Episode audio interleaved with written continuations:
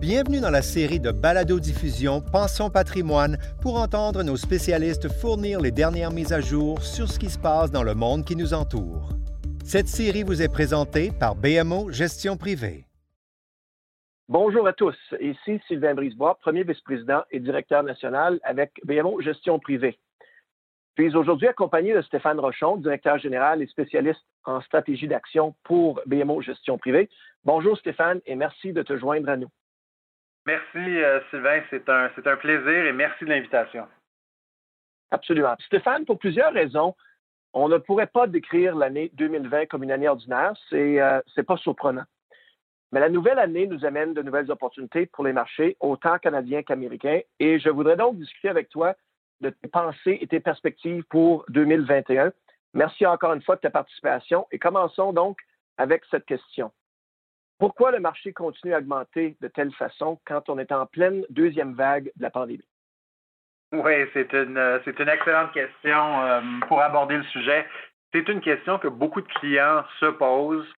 C'est contre-intuitif finalement parce que euh, on entend toutes sortes de manchettes. Ben, on n'a qu'à allumer les, les nouvelles, qu'à allumer la télé pour voir euh, l'augmentation d'incidence de COVID-19 au Canada, mais, globalement aussi, avec quelques exceptions. Donc, euh, on est en pleine deuxième vague. On a un couvre-feu au Québec. On a des mesures plus musclées qui ont été annoncées par Doug Ford en Ontario et dans, plusieurs autres provinces. Alors, pourquoi le marché continue à augmenter? Bien, la meilleure réponse que je puisse vous donner, c'est que euh, le marché, le marché boursier en particulier, c'est un des meilleurs indicateurs avancés de l'économie. En d'autres termes, le prix des actions va augmenter ou baisser généralement entre trois et six mois avant euh, que les bonnes ou mauvaises nouvelles soient reflétées dans l'économie. Par exemple, euh, l'an dernier, on a vu une, une, chute euh, quand même prodigieuse des actions en février et en mars. Et ce que le marché nous annonçait finalement, c'était un enrayement global de l'économie. heureusement, on, s'en est bien sorti grâce aux mesures de stimulus en, grosse partie des banques centrales, des gouvernements. Euh, il, va, il va falloir qu'ils euh, repayent cette dette ou au moins qu'ils diminuent le, déficit éventuellement, mais pour le moment, euh, la réaction a quand même été encourageante pour l'économie. Et maintenant, donc, ce que le marché nous montre, c'est que 2021 devrait être une année de relance économique. On le voit déjà dans plusieurs données. mais l'avantage aussi du point de vue corporatif, c'est que les, euh, les, prévisions de profit sont euh, presque certainement sous-évaluées euh, en ce moment. Alors, on, peut s'attendre à avoir des bonnes nouvelles des compagnies dans les quelques prochains trimestres, surtout des compagnies cycliques. Et ce que je veux dire par ça, ce sont des compagnies qui ont plus d'ouverture à l'économie, des, des, compagnies dans, dans, les secteurs de l'énergie, des matières premières, de la consommation discrétionnaire, les compagnies industrielles aussi. Euh, euh, et, même les financières. Et donc, ça, c'est euh, une, ce sont des bonnes nouvelles pour les investisseurs canadiens.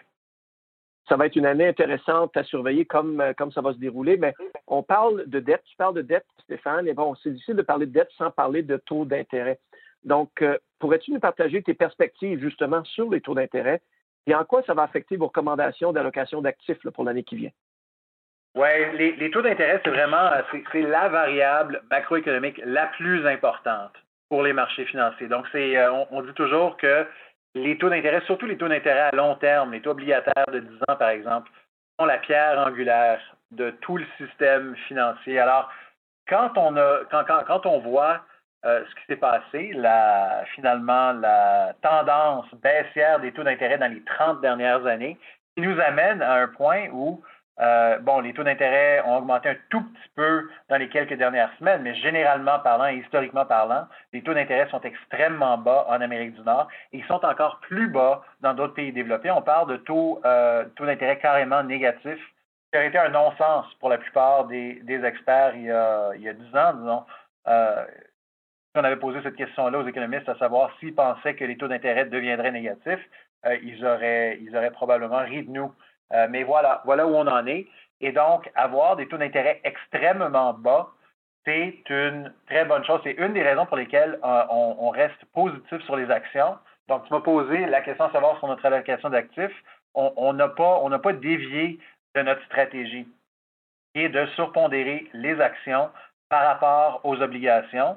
Euh, on pense que ça a été une bonne recommandation. On pense que ça va être la bonne recommandation pour 2021 aussi.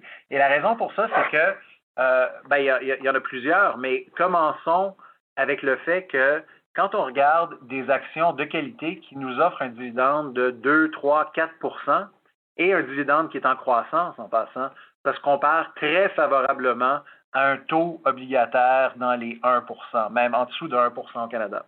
Euh, donc, on, voit tout de suite que c'est avantageux pour les investisseurs euh, qui sont prêts à prendre un tout petit peu plus de risques euh, d'acheter des actions plutôt que d'acheter des obligations. Les autres avantages sont un peu plus ésotériques, si on veut, mais d'abord, le fait que les taux d'intérêt soient très bas, ça augmente la valeur présente de tous les cash flows futurs. Et donc, ça, c'est, par exemple, pensez-y comme ça, si Microsoft génère un dollar de cash flow dans cinq ans, ben, dans un environnement où les taux d'intérêt et l'inflation sont très bas, ce qui est le cas, ben, ce dollar-là, en valeur présente, en valeur d'aujourd'hui, va valoir beaucoup plus. Si on avait beaucoup d'inflation, ce dollar-là vaudrait moins. Donc, ça, c'est l'algorithme que le marché applique. Et puis, donc, ça fait augmenter le prix des actions. L'an dernier, ça a vraiment été les actions de croissance. On l'a vu, les actions comme Shopify, Microsoft, euh, Amazon, tout ça, euh, nous, on pense que cette année, ça va être une très, très bonne année pour les actions euh, de dividendes. Alors, quand on parle d'allocation d'actifs, oui, on est surpondéré en actions, mais il faut être sélectif parce qu'il y a certaines actions qui sont rendues euh, carrément surévaluées à notre avis. et donc, il faut miser sur les actions qui présentent encore une bonne valeur.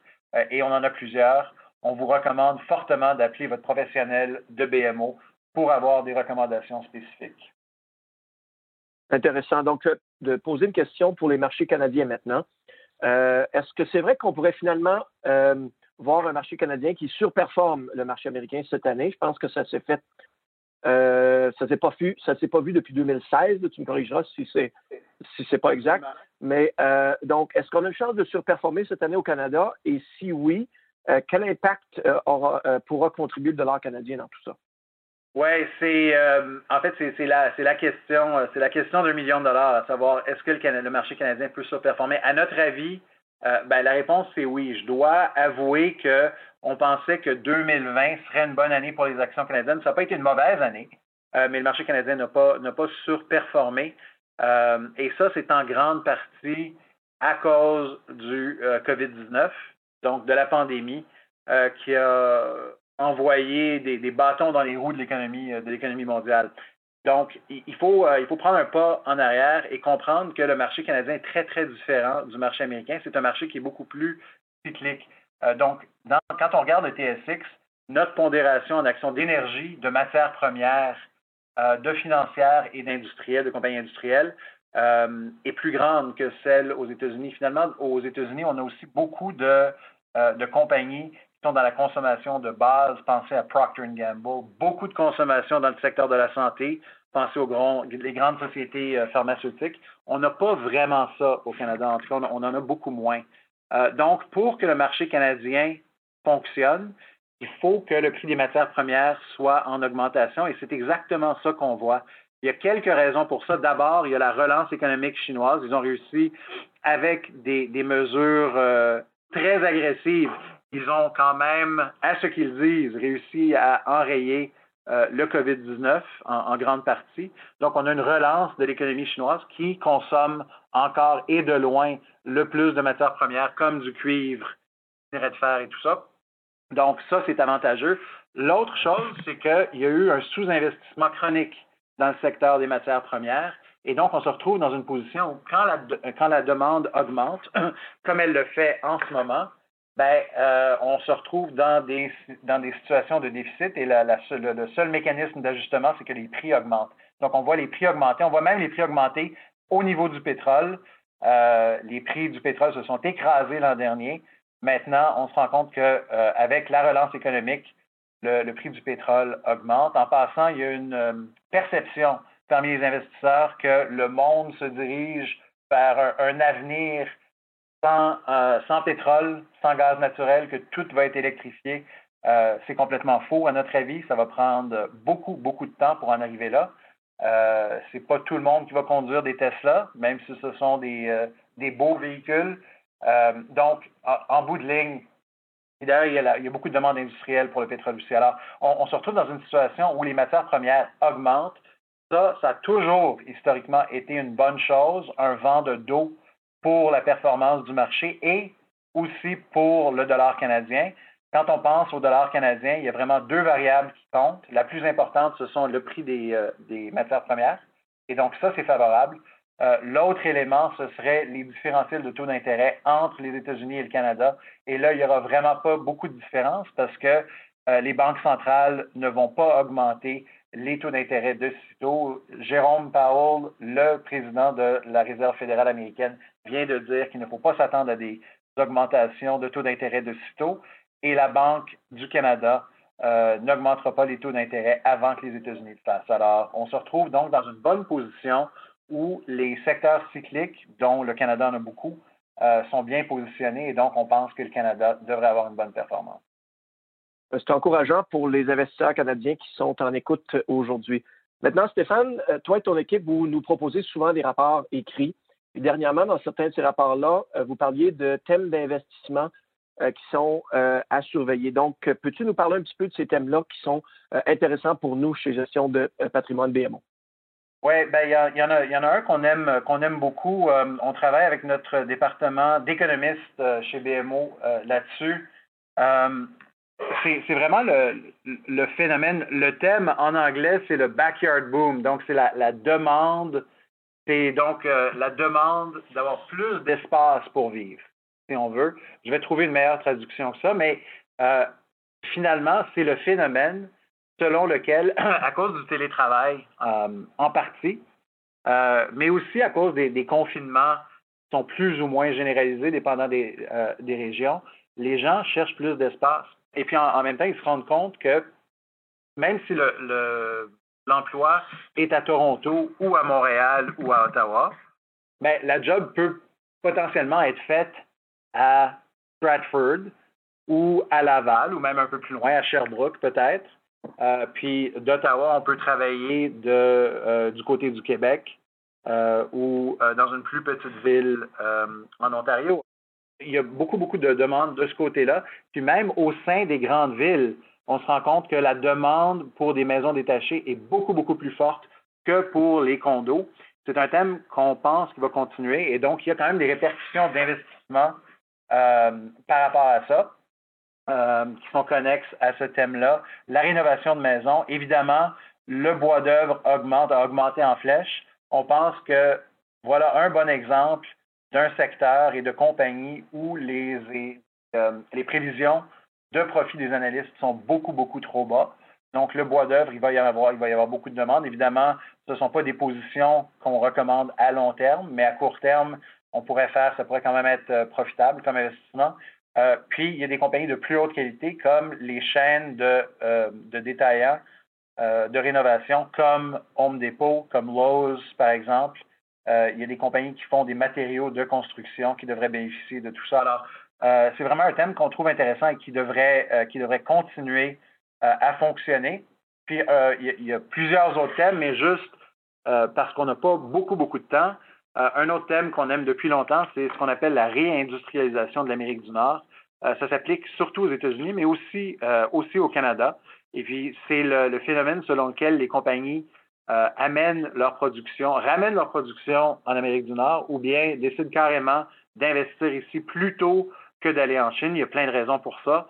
en particulier, l'avantage des coûts de production et des coûts de la main-d'œuvre en particulier, euh, l'avantage est beaucoup plus faible qu'il l'était.